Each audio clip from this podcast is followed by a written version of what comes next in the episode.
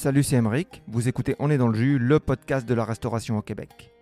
Voici maintenant la deuxième partie de notre entretien avec Patrice Demers. Une petite précision, on n'a pas encore testé le menu du Sabayon, mais ça sera fait dès qu'on aura réussi à réserver des places.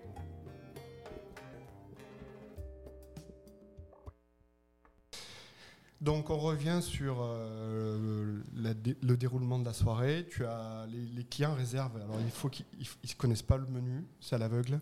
Oui, donc on, Là, ils te disent leurs allergies, leurs intolérances tout à une fait. semaine Donc, avant. on, on réussit à, à contourner la plupart des allergies. Comme on dit, il y a- présentement, il n'y a que les, les intolérances au, au lactose qu'on n'accommode pas. euh, Parce que justement, mais la pâtisserie occupe quand même un- un- une partie importante du menu. Et comme je suis seul en cuisine, euh, ça serait compliqué pour moi de, de- d'avoir une alternative à chaque plat où il y a de la Du beurre, où il y a du beurre, de la crème, fromage. ou du lait ou du fromage. Parce que notre menu est quand même euh, assez végétal. Donc, ça, c'est des pistes qu'on donne aux clients quand même. Donc, c'était l'idée. Moi, je- j'adore cuisiner les légumes. Donc, on, on- c'est pas végétarien du tout. là. On a quand même beaucoup de poissons, fruits de mer présentement. Euh, Jusqu'ici, on n'a presque pas eu de viande sur le menu encore. Il y en aura bientôt. Là, on, là, on est sur une transition sur un, un menu plus pour l'hiver. Donc, il y, aura une, il y aura une petite viande sur le menu. Mais ça n'occupera jamais le- la partie centrale de notre menu, la viande, c'est sûr. Donc, euh, c'est aussi euh, du point de vue économique, on ne se le cachera pas. On a voulu garder Sabayon quand même accessible. On n'a pas le goût d'être le restaurant où les gens vont pouvoir se permettre d'aller qu'une fois ou deux ans pour une- un- l'événement particulier. C'est ça, parce que, parce que comme tu dis, c'est, ça met 2-3 minutes à se remplir euh, au prix actuel. Donc j'imagine que tu, tu ferais plus 50% sur tes prix, tu remplirais quand même. On, pour- on pourrait clairement augmenter les prix facilement et je pense qu'on serait encore, encore complet, mais c'est pas notre but d'attirer. C'est quelque chose aussi qu'on a remarqué. On, c'est pas nécessairement la clientèle qui a le plus de moyens financiers qui est toujours, toujours la plus agréable à servir nécessairement. Donc, il y a plein de passionnés de gastronomie qui n'ont pas nécessairement les moyens là, de se payer des, des soupers à, à 200-300 dollars par personne euh, toujours. Donc, euh, on a quand même voulu rester euh, accessible, accessible. démocratique. Donc, euh, et je pense que ça peut se faire. Donc, c'est évident, ça prend une gestion très, très serrée. Mais ce, qui, ce projet-là nous permet ça parce qu'on peut prévoir à chaque semaine exactement le nombre de portions qu'on doit préparer. C'est ça, donc Pas de gaspillage. Zéro gaspille. Exactement. Donc, c'est- c'est c'est la solution, je pense, pour réussir à arriver à, à vendre à un prix compétitif tout en utilisant des produits, des, des top produits, là, donc des, des super légumes, des, des beaux fruits de mer.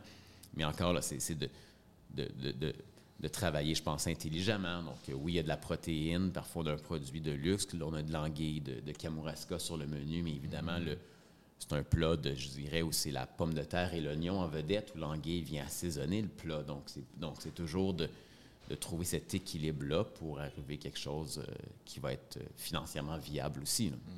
On, on passe au service. euh, les gens arrivent à la même heure, c'est ça? Ils sont tous servis en même temps? Exactement. Donc, les réservations sont pour 19 h. Donc, nous, à partir de, de 18h45, euh, on ouvre la porte. Donc, les clients euh, sont invités s'ils veulent arriver un peu avant pour faire l'apéro. Il n'y a, pas, il y a pas de problème. Et par la suite, à mesure que les clients arrivent, on va servir les, les amuse-bouches à chaque table euh, graduellement. Et autour, c'est ça, de, de 19h15, on sert la, la première entrée à tout le monde. À tout le monde. Oui. Là, c'est toi et Marie-Josée qui vous servez en même temps. Exactement, oui. Vous expliquez le plat À chaque table. Donc, à chaque pas, table. Ah, Vous ne faites pas un On- truc pour tout Exactement. Donc, c'est des tables séparées. C'est aussi quelque chose qu'on voulait. Je sais qu'il y a des. euh, euh, ben, un restaurant, j'admire beaucoup ce que Antonin fait au Mousseau. Mais là, en effet, on est sur des tables séparées, mais où euh, tous les plats vont être expliqués à toute la salle en même temps. Donc là, nous, on a décidé d'y aller plus sur un, un service euh, vraiment personnalisé à chaque table. Donc, on va amener les plats à chaque table et on va expliquer à, à chaque client. Donc, lorsque les clients réservent, donc c'est ça, c'est pas sur un concept de table communale aussi. Je sais, c'est ce que Menu Extra fait dans, dans leur souper présentement. Donc, tout le monde est assis à cette même grande table-là. Ici, on a des tables individuelles. Donc, on accepte des, euh, des tables jusqu'à maximum six personnes. Donc, six personnes, c'est le maximum pour lequel on peut faire une réservation. Règle générale, jusqu'ici, on est surtout sur des tables de 2, des tables de 4. Et euh, donc, on va servir à chaque table, expliquer les plats. Les clients peuvent choisir l'accord, mais on a aussi une carte des vins sinon. Donc, euh, euh, des options sans alcool aussi. Donc, ouais. Un client, donc, à la fin de la, du service, il dépense en moyenne combien? Mais c'est ça. on a quand même un bon pourcentage de clients qui vont prendre l'accord. Jusqu'ici, ça, sur une soirée de 14 clients, on va souvent être autour de 8, 8 9 accords, 20. quelques clients vont y aller à la bouteille, des tables qui vont décider de ne pas prendre d'alcool du tout, prendre un verre de vin, euh, des fois, lorsque c'est la semaine. Donc, c'est ça. Donc, notre accord est à 65 Donc, en effet, en. Donc, on se tourne à peu près à 180 par personne? Oui, exactement. Donc, euh, euh, le, pourboire est compris dans le prix du menu, mais lorsque les clients vont, donc le soir même, il va avoir que l'alcool qui va être à payer, donc les clients rajoutent le pourboire tout simplement sur l'alcool. OK. Euh, si tu es malade, ou si Marie-Josée est malade, comment ça se passe? C'est dangereux, c'est En effet, c'est clairement pas arrivé encore, mais en même temps, on, se fie sur le fait qu'on a, qu'on a une bonne santé pour l'instant. Euh, et sur la pâtisserie, sur notre expérience, moi, j'ai pas durant mes années de restauration, j'ai pas souvent manqué des services euh, parce que j'étais malade. Donc, à la pâtisserie sur, euh, sur 9 ans, c'est arrivé deux fois que j'ai dû m'absenter pour une, pour une journée. donc, euh, c'est donc rendu là. Mais en effet, on devra, si ça arrive, on devra annuler une soirée, rembourser les clients. Donc, ou leur proposer de, de, réserver en, priorité pour le, prochain. C'est certainement ce qu'on ferait, c'est sûr et mm. certain. Donc, oui. Donc, à la fin de la journée, euh, toi, vous, avez parti ce projet en disant on ne va pas s'endetter tant que ça. Vous avez quand même dû investir dans cette place qui était un restaurant avant, si Oui, qui était un restaurant, mais donc c'est ça l'idée, c'est de ne pas avoir de prêt du tout. Donc, on a pris sur vos le peu de profit qu'on a réussi de faire en, neuf 9 ans à la boutique qu'on a réinvesti ici, tout simplement. OK. Donc, vous aviez un budget limité pour. Euh, pour partir. C'était clair qu'on voulait pas, euh, on voulait aucun, on, voulait pas emprunter pour pouvoir partir ce projet-là, qu'on voulait pas d'associer non plus. Donc, on voulait partir ce projet-là. Liberté totale. À deux. Ouais. La, déco, c'est vous qui l'avez faite ou vous êtes passé par un architecte? On est passé par un, designer, donc euh, Studio Noam, euh, Mathieu Leclerc, qui, a, qui avait travaillé pour nous comme serveur à l'époque des 400 coups lorsqu'il étudiait en design. OK. Et euh, maintenant, il fait du design, il fait quelques, quelques restos. Euh, donc, on, dès qu'on a eu l'idée du projet, on l'a contacté parce que moi, j'aime bien ce qu'il fait. Euh, je savais que nous, au niveau des goûts, on avait beaucoup d'affinités. Ah, c'est magnifique. Là. On prendra quelques photos qu'on mettra sur notre compte Instagram. Il y a une grande, grande partie de la salle qui est, qui est vitrée. Donc, c'est très lumineux, du bois clair. Euh, quelques affiches euh, qui rappellent le passé, qui, rappellent le passé, les, le présent, les, luminaires, les tables qui sont euh, qui sont les luminaires, très, simples. les luminaires ont été fabriqués par Mathieu lui-même. Donc c'est des, tabourets qui ont été recyclés, c'est des derrières de tabourets. Ah tout à fait. Ok.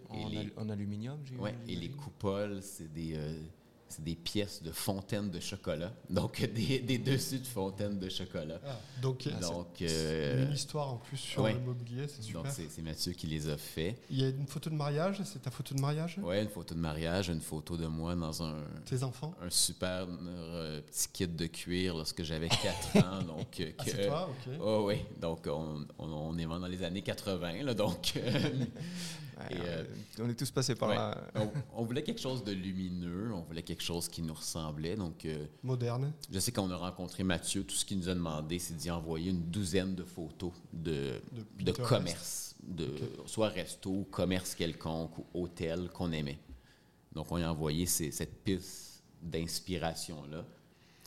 Et dès qu'on a trouvé le local, euh, on est venu le visiter avec lui quelques jours plus tard pour voir si si le local pourrait fonctionner avec notre concept. Et tout de suite, il a dit oui, c'est parfait. Donc, euh, donc c'est ça. Donc, euh, il, nous est revenu rapidement avec cette suggestion-là de, de décor qui nous a plu. Euh. Est-ce que c'est dangereux d'avoir un local avec beaucoup de vitres Ça enlève un peu de la personnalité du local.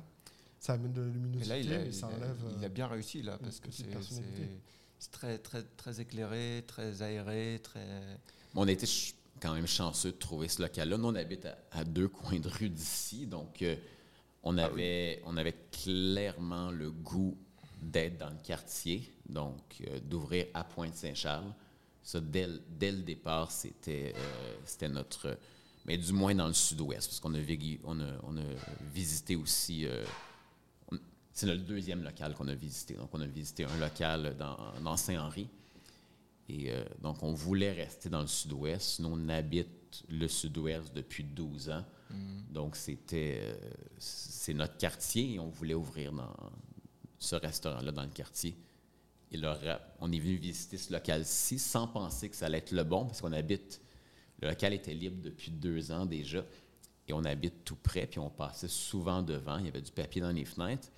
Mais dans notre souvenir, le local était sombre un peu, était était peut-être trop grand aussi. Ça ne fonctionnait pas pour notre concept, mais on a dit on va venir visiter, question de voir aussi les prix du marché, comment ça allait évoluer. Alors justement, le prix du marché, il était à la rue Centre, c'est une rue qui, à un moment donné, en tout cas avant la pandémie, était en développement.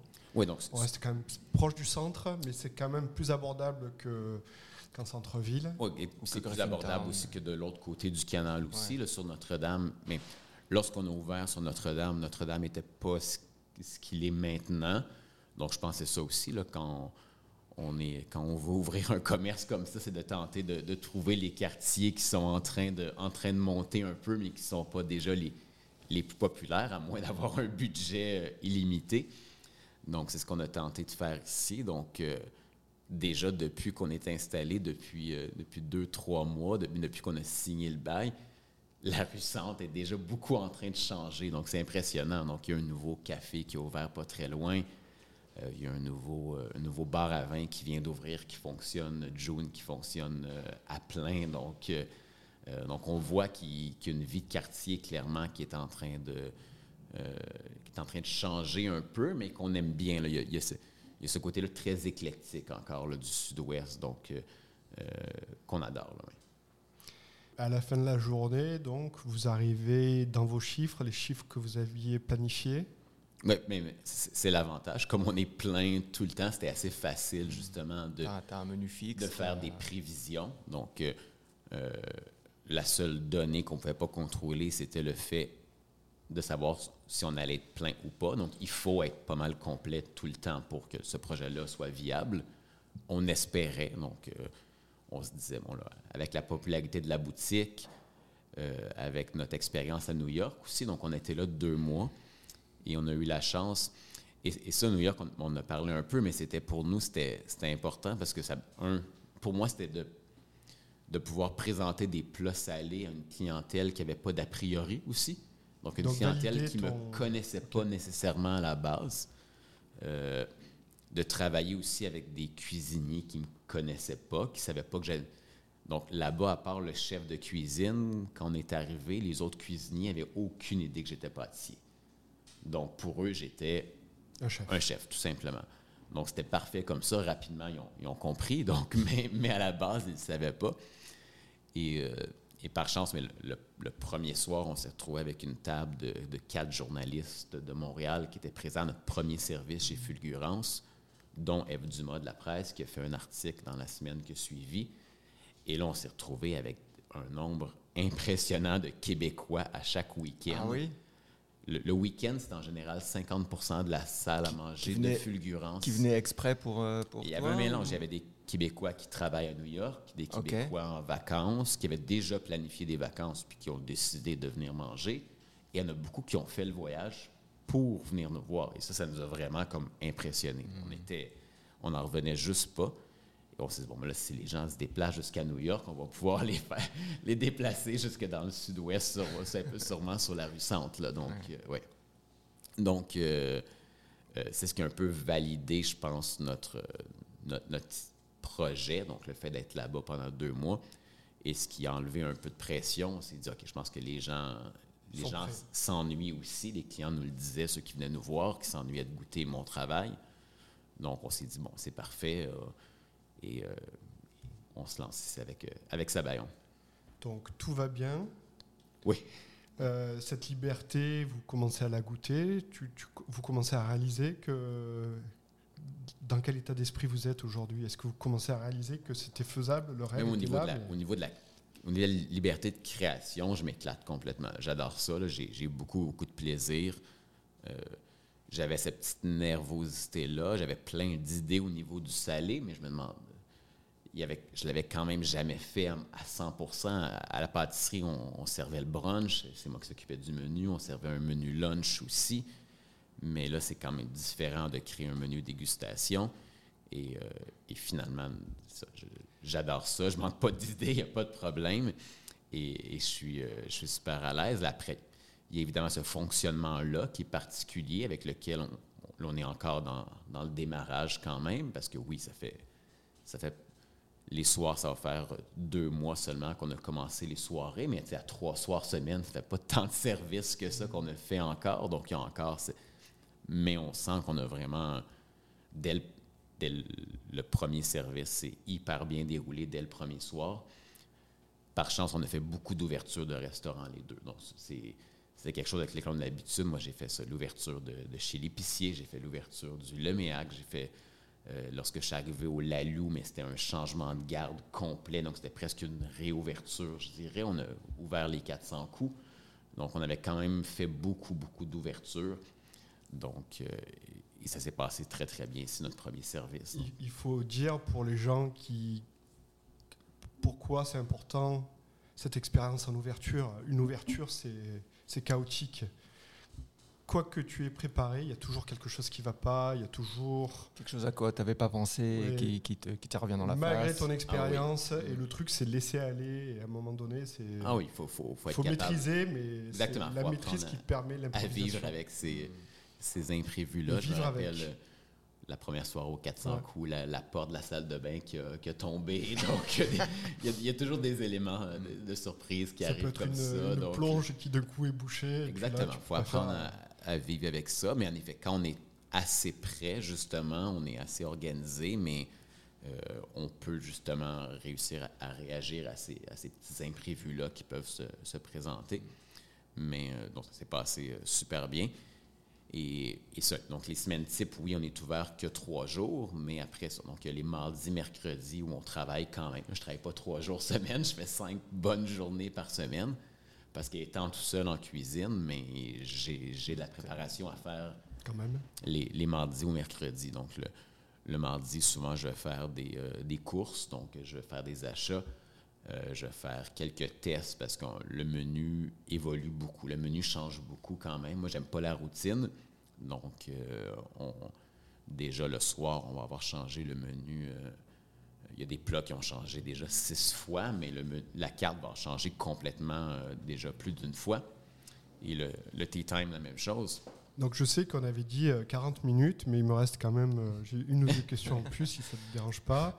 Tu Le- tu- le- tu- tu croyais à tes 40 Non, minutes je ne croyais pas du tout, mais je, je voulais quand même y tenir. Mais c'est quand même c'est quand même super intéressant ce projet parce que je pense que ça va ouvrir la porte à beaucoup de choses, à beaucoup de personnes qui n'osaient pas le faire. Et ça, et garder son originalité, sa créativité, je pense que c'est quand même quelque chose de super important. Et dans la restauration, c'est la, la redondance des problèmes qui, te, à un moment, te mettent, Oui. qui te bloquent. Quoi, et tu peux plus avancer. Et garder cette liberté, c'est super important. Au niveau de la création, quand tu, un mercredi, le mercredi euh, 6 décembre, par exemple, il va y avoir une ronde de réservation. Est-ce que tu, sais déjà le menu qui va être euh, en janvier ou tu le sais que la veille ou Moi, non, je ne sais pas encore. J'ai des idées, donc je note sans arrêt des, des idées. là. Déjà cette semaine, euh, on change les deux desserts sur, euh, sur le menu. Euh, la semaine prochaine, je sais que je vais changer déjà le plat principal aussi. Donc, euh, donc, je suis tout le temps en train de faire quelques tests, mais je ne suis pas tant, tant d'avance. Des fois, j'ai des idées, en effet, pour... euh, je commence déjà, j'adore la rhubarbe, donc déjà, je commence un peu à anticiper le, le printemps. Euh, Qu'est-ce que je pourrais faire avec la rhubarbe, mais, euh, mais non, je ne sais pas encore ce qu'on va servir en janvier, c'est c'est certain, non. Et tu t'approvisionnes euh, localement? Mais beaucoup, fait... on- L'ombre chevalier, par exemple, qui est sur ton menu, est-ce que c'est celui qui vient de. C'est Opercule, Opercule. exactement, Opercule. donc euh, qui va être livré euh, à vélo électrique. Donc, euh, donc, on reçoit à chaque semaine, donc super beau produit. Languet vient de. La pétoncle, c'est celle qui vient des îles de la Madeleine? Oui, mais ça, on a le Languet, donc, qui vient de, de Kamouraska. Donc, mais de la Pocatière, donc Trésor des îles. Donc, on, on, travaille présentement avec la ferme des Quatre Temps aussi pour beaucoup mhm. des légumes.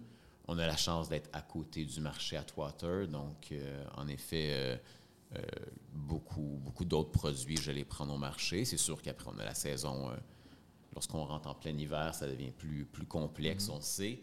Euh, avec le temps, je pense qu'on va, on va s'amuser aussi à tenter de, de, conserver des aliments pour la saison hivernale. J'ai pas eu trop le temps de faire des réserves, un peu de, de petits fruits, de certaines choses comme ça, mais on a des, on a des producteurs aussi qui, qui par chance, gardent des produits pour le reste de l'année. Donc, euh, la ferme Bourdelais qui peut me fournir en camerise congelée tout l'hiver. Donc, euh, euh, les champignons, qui est un peu notre plat, notre plat signature, qui est devenu notre plat signature à New York. Donc, c'est un, des, un des plats que j'ai mis sur le menu dès notre début à New York. Avec du sabayon.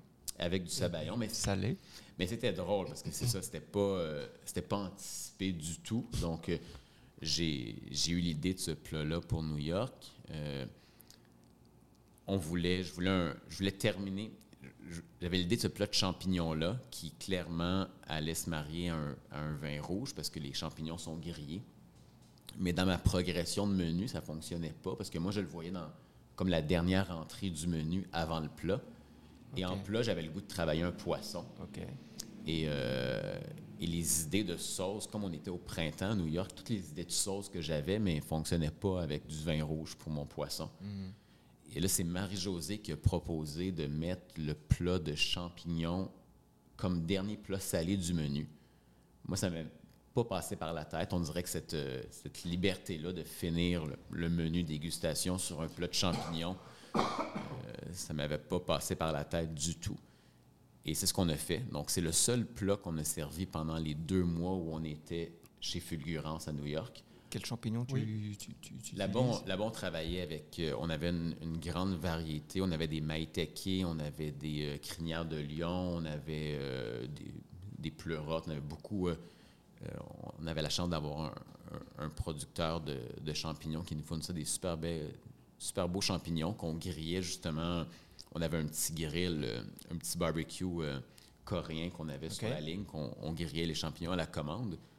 même, même la crinière de lion aussi? Oui, tout à fait, oui. tu la laisses un peu euh, tendre au milieu? Oui, ça donne une texture très, très viandeuse, surtout mhm. avec, le, avec le, côté, le côté du charbon, ça amène...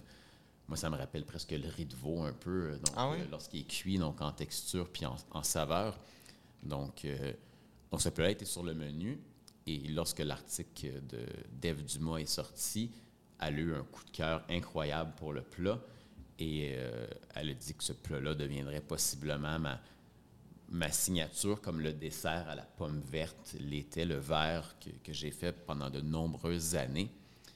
Et, euh, et à ce moment-là, nous, on avait déjà, on venait de trouver le nom Sabayon pour le ah, projet. c'est drôle.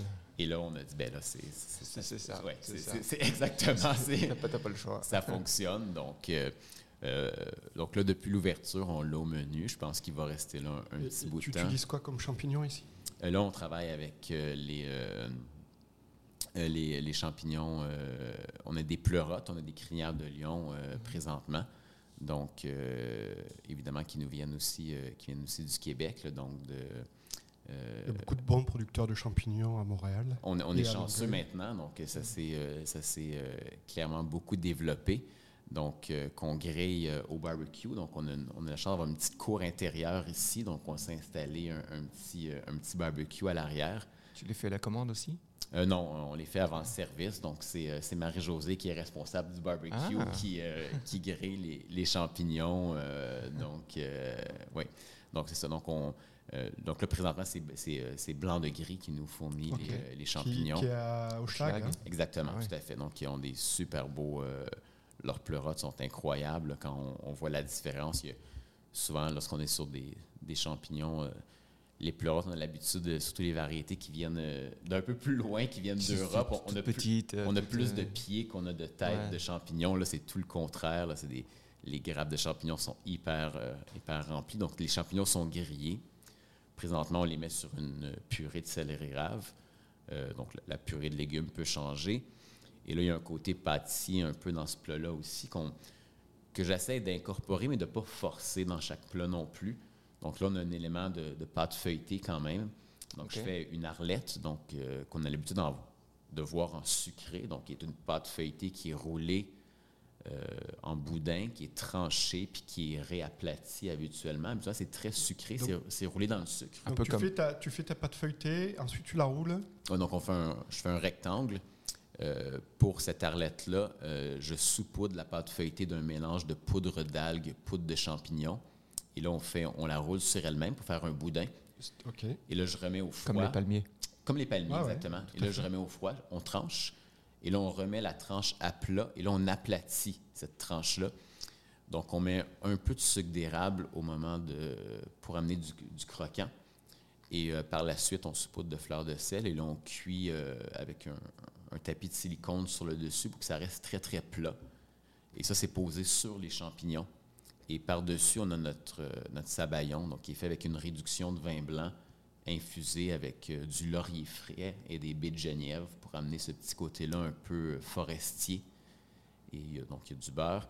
Donc, on le garde au siphon durant le, service, donc il est servi chaud. Et on saupoudre par la suite une poudre de, de cèpe du Québec avec euh, de la baie de Genièvre moulue aussi sur le dessus. Donc, qui amène, au niveau olfactif quand on reçoit. Donc, c'est dans un petit bol en céramique. Donc, quand on reçoit ce plat-là, on a cet arôme-là de champignons, ah de genièvre. Et là, quand on plonge, on a toutes les, strates et ce côté-là fumé des champignons. Donc, euh, c'est un plat qui semble plaire beaucoup. Euh, qui est intéressant. Je sais pas pourquoi. Hein. Ouais, je sais pas pourquoi.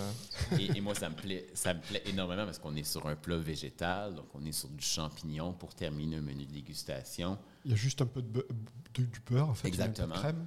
Et euh, il n'y a même pas de crème, que du beurre, dans le fond. Et, et, sur les accords vins, mais on peut s'amuser. Marie-Josée peut s'amuser beaucoup sur des beaux vins rouges parce qu'on a la pâte feuilletée est quand même bien poussé en cuisson pour avoir ces arômes-là torréfiés. Le champignon, on a ce côté-là fumé. On a la baie de Genièvre, on a le cèpe, on a tous ces arômes-là. Quel type de vin rouge alors, euh, euh, d'habitude? mais là, selon, ça, change beaucoup. Marie euh, aime ça expérimenter. donc, mais on a eu des vins, on a eu des vins italiens, on a eu des vins du sud, du sud de la France aussi. Donc, notre, notre carte est. Ouais, tu, peux complémenter, tu peux complémenter les épices par quelque chose d'assez costaud. Exactement, quand même. On peut, on peut s'amuser sur les arômes. Donc, euh, donc, toi, tu te fais plaisir. Marie-Josée se fait plaisir aussi au niveau des vins, d'après ce que je comprends. Mais surtout, en effet, comme beaucoup de clients prennent la carte, ça permet de servir aussi des, des vins qui, parfois, la bouteille pourrait être plus, euh, plus difficile à vendre. Mm-hmm. Donc, notre carte, euh, on le sait, là, présentement, il y a une tendance marqué pour le vin nature en, ville. Donc, euh, oui, on, a, une, bonne, partie de notre carte qui est composée de vins bio, de vins nature, mais pas que non plus. On a des clients qui aiment boire un peu plus classique aussi. Donc, on ne veut pas restreindre euh, ce choix-là. Mais euh, l'accord permet justement de s'amuser. Un des meilleurs exemples, c'est sur notre première carte. Marie avait dégusté une, une rétina de, donc donc qui, qui, est un vin assez particulier. Et là, on avait une petite macération en plus. Donc, on était sur un côté orangé, mais avec cette résine, comme les. Souvent, les, les rétinas, ce pas nécessairement les plus grands vins qui sont produits en Grèce, mais là, c'était vraiment fait par un top producteur. Et dès que Marie l'a dégusté, elle s'est dit ça serait génial avec un, fromage, puis avec soit de la pêche. Et là, quand on a ouvert, on était à la toute fin de la saison des pêches euh, de l'Ontario. Donc, on a décidé, euh, c'est elle qui m'a proposé justement de, de faire un accord avec du fromage de brebis, de la pêche. Donc, on a créé, j'ai créé un pré-dessert qui allait être servi avec ce vin-là. Mais c'est ça qui est génial ici, c'est que tu as, une idée qui part d'un vin et tu peux créer le, plat qui va avec, alors que c'est plutôt l'inverse. on a fait une mousse avec un, fromage de brebis du, du, Québec, du fromage râpé, un sorbet pêche romarin, des petits croutons de pain à l'huile d'olive. Euh, ça, fait, ça fait quand même pas mal saliver depuis que tu nous parles plus dans le détail de la nourriture. C'est un plat que j'aurais sûrement pas créé sans la part de Marie-Josée. Et c'est un vin qu'elle n'aurait pas pu servir non plus sans ce plat-là. Parce que elle n'aurait pas commandé ce vin, mm. euh, deux caisses de vin comme ça, parce que c'est c'est pas un vin que les gens vont commander à la bouteille nécessairement. Est-ce que, pour finir, parce qu'il faut finir à un moment donné, Est-ce que tu aurais un conseil à donner aux gens qui hésiteraient encore d'ouvrir un, restaurant comme le tien? Est-ce que c'est l'avenir, tu penses, le micro-restaurant? Je, pense que oui, présentement, on ne se cachera pas. Il y a des problèmes de main-d'œuvre. Ce n'est pas, pas évident de trouver. Euh, donc, quand c'est des plus petits concepts, je pense, peuvent, euh, euh, peuvent avoir. peuvent régler certains problèmes, c'est certain. Après, je pense que la, la pandémie nous a quand même amené une certaine liberté puis une ouverture d'esprit de la part de la clientèle aussi. Il y a des choses qu'on peut faire maintenant qui auraient peut-être été plus difficiles de faire avant. Et présentement, on le voit des. Tu, tu, parles de quoi exactement là, en fait? Mais je pense que les avant la pandémie, mais euh, on n'aurait pas pu voir un restaurant fermé les samedis, dimanches. Tout à fait. Mais maintenant, je pense à mon ami Simon, de chez Master, mais qui est fermé le week-end. Donc, c'est incroyable. C'est des choses qui n'auraient pas passé tout simplement avant. Maintenant, je pense que la clientèle a une a compris aussi qu'il y a une réalité qui est, C'est ça. Avant, au contraire, les, les, restaurants poussaient pour ouvrir le midi, le soir, faire des brunchs, faire des, mm. des, choses très compliquées qui demandaient encore plus de main-d'œuvre. Et puis là, c'est, on va plutôt vers une, plus de simplicité, plus de création, plus de travail sur le menu en lui-même. Plus de simplicité logistique. Oui. Et on voit ce, on voit aussi, justement, je pense pour les jeunes chefs, on voit beaucoup présentement la mode des pop-up, justement, de ces, de ces, périodes-là où, ça peut nous permettre de tester un concept. La semaine passée, on est allé manger au banquet Saint-Laurent, donc Clément Boivin, qui était longtemps euh, le, chef, le sous-chef euh, de la cabane d'à côté, et qui a ouvert un genre de restaurant éphémère pour le mois de décembre sur Saint-Laurent. Donc, euh, ah donc, euh, justement, un peu pour tester un peu le marché, je pense, pour éventuellement peut-être se, lancer, euh, se lancer en affaires. Même euh, personnellement, voir s'il aime ça ou pas. Exactement. Donc, il y a cette curiosité-là présentement. les réseaux sociaux aident aussi à, rapidement, je pense, communiquer ce type d'événement-là, de, de, de soirée-là. la clientèle, je pense, est à la recherche d'expérience aussi. Donc, nous, c'est ça, ça qu'on propose ici aussi, je pense. C'est une expérience quand les gens. C'était l'idée un peu du lieu, c'est que les gens soient, se sentent un peu comme s'ils viennent presque à la maison. Donc, quand les, quand les gens rentrent, euh, mais je, suis là en cuisine pour les accueillir. Euh, Marie-Josée est tout près aussi. Donc, c'est, euh, un peu ça qu'on propose. Donc, je pense que les, les clients aiment aussi savoir que le chef est présent en cuisine. Ah ben Moi, je suis le premier. Pourtant, on le sait quand on va J'adore voyager, j'adore aller manger dans des grandes tables, mais on, sait que c'est pas nécessairement le, chef exécutif qui va, qui va préparer mm. notre plat, mais de savoir qui est sur place, ça fait toujours plaisir quand même. C'est ça. Donc, on aime quand même ça, de savoir que, que, le chef est derrière le concept et là, le soir, on va décider de manger. Voilà, c'est lui qui t'amène, c'est toi qui, qui amène les plats, ici, il n'y a, pas le euh, choix. En effet, j'ai pas le choix. Vous avez choisi la liberté mais en imposant 14 places et qui se vendent en deux minutes, je suppose qu'il y a plein de personnes qui te téléphonent personnellement pour dire Hey, t'as pas une petite place pour moi quelque part? Oui, donc euh, présentement, euh, c'est le défi du projet. Donc, on doit gérer euh, des clients, c'est sûr, insatisfaits, qui n'ont pas réussi à avoir de place parce que ça s'est envolé trop vite des critiques, des journalistes qui, qui voudraient essayer de Exactement. Donc là, on, on, explique. On est dans le démarrage, c'est sûr. Je pense que ça, il va y avoir de plus en plus de, il va y avoir plus de dates dans les prochains mois. Donc c'est certain.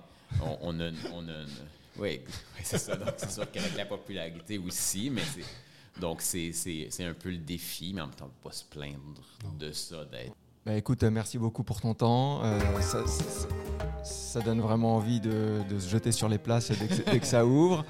Euh, ça s'appelle le mercredi, du, le premier mercredi de chaque mois. Pour, le, mois, suivant. À midi, exactement. À midi, à midi exactement. ah bah, à midi 2, il n'y a plus de place. Donc, il faut que vous soyez 10 ou 12 sur des ordinateurs différents pour espérer avoir une place. Merci de nous avoir suivis. Merci beaucoup pour ta générosité et ton temps. Merci Patrice. Et puis si vous avez le goût de nous aider, euh, retrouvez notre compte sur Patreon. Si vous voulez voir